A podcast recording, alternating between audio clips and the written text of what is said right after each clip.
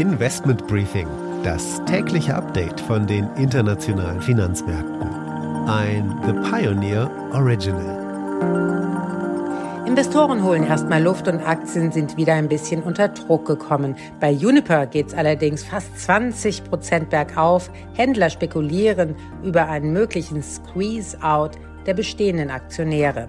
Die Aktien von chinesischen Immobilienwerten springen auch diese Woche weiter stark an wegen der Rettungspläne der chinesischen Regierung. Öl indessen gerät unter Druck aufgrund der hohen Covid-Infektionszahlen genau im Reich der Mitte.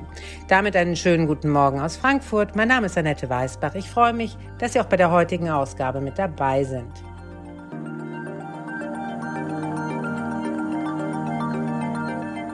Der Blick auf die heutigen Themen. Die Tech- und Venture Capital-Industrie schauen wir uns genau an und das zusammen mit Doreen Huber. Sie ist Partnerin bei Equity Ventures.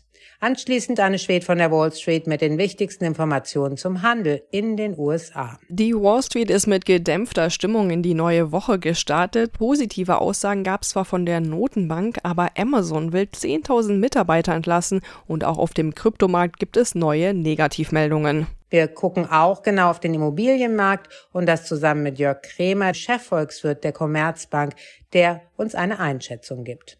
Das Investment des Tages ist Roche. Hier gibt es eine enttäuschende Studie zum neuen Alzheimer-Medikament. Das sind die Themen heute. Die komplette Ausgabe hören Sie als Teil unserer Pionierfamilie. Alle Informationen dazu finden Sie online unter thepioneer.de. Ich hoffe natürlich, wir hören uns schon bald in aller Ausführlichkeit wieder.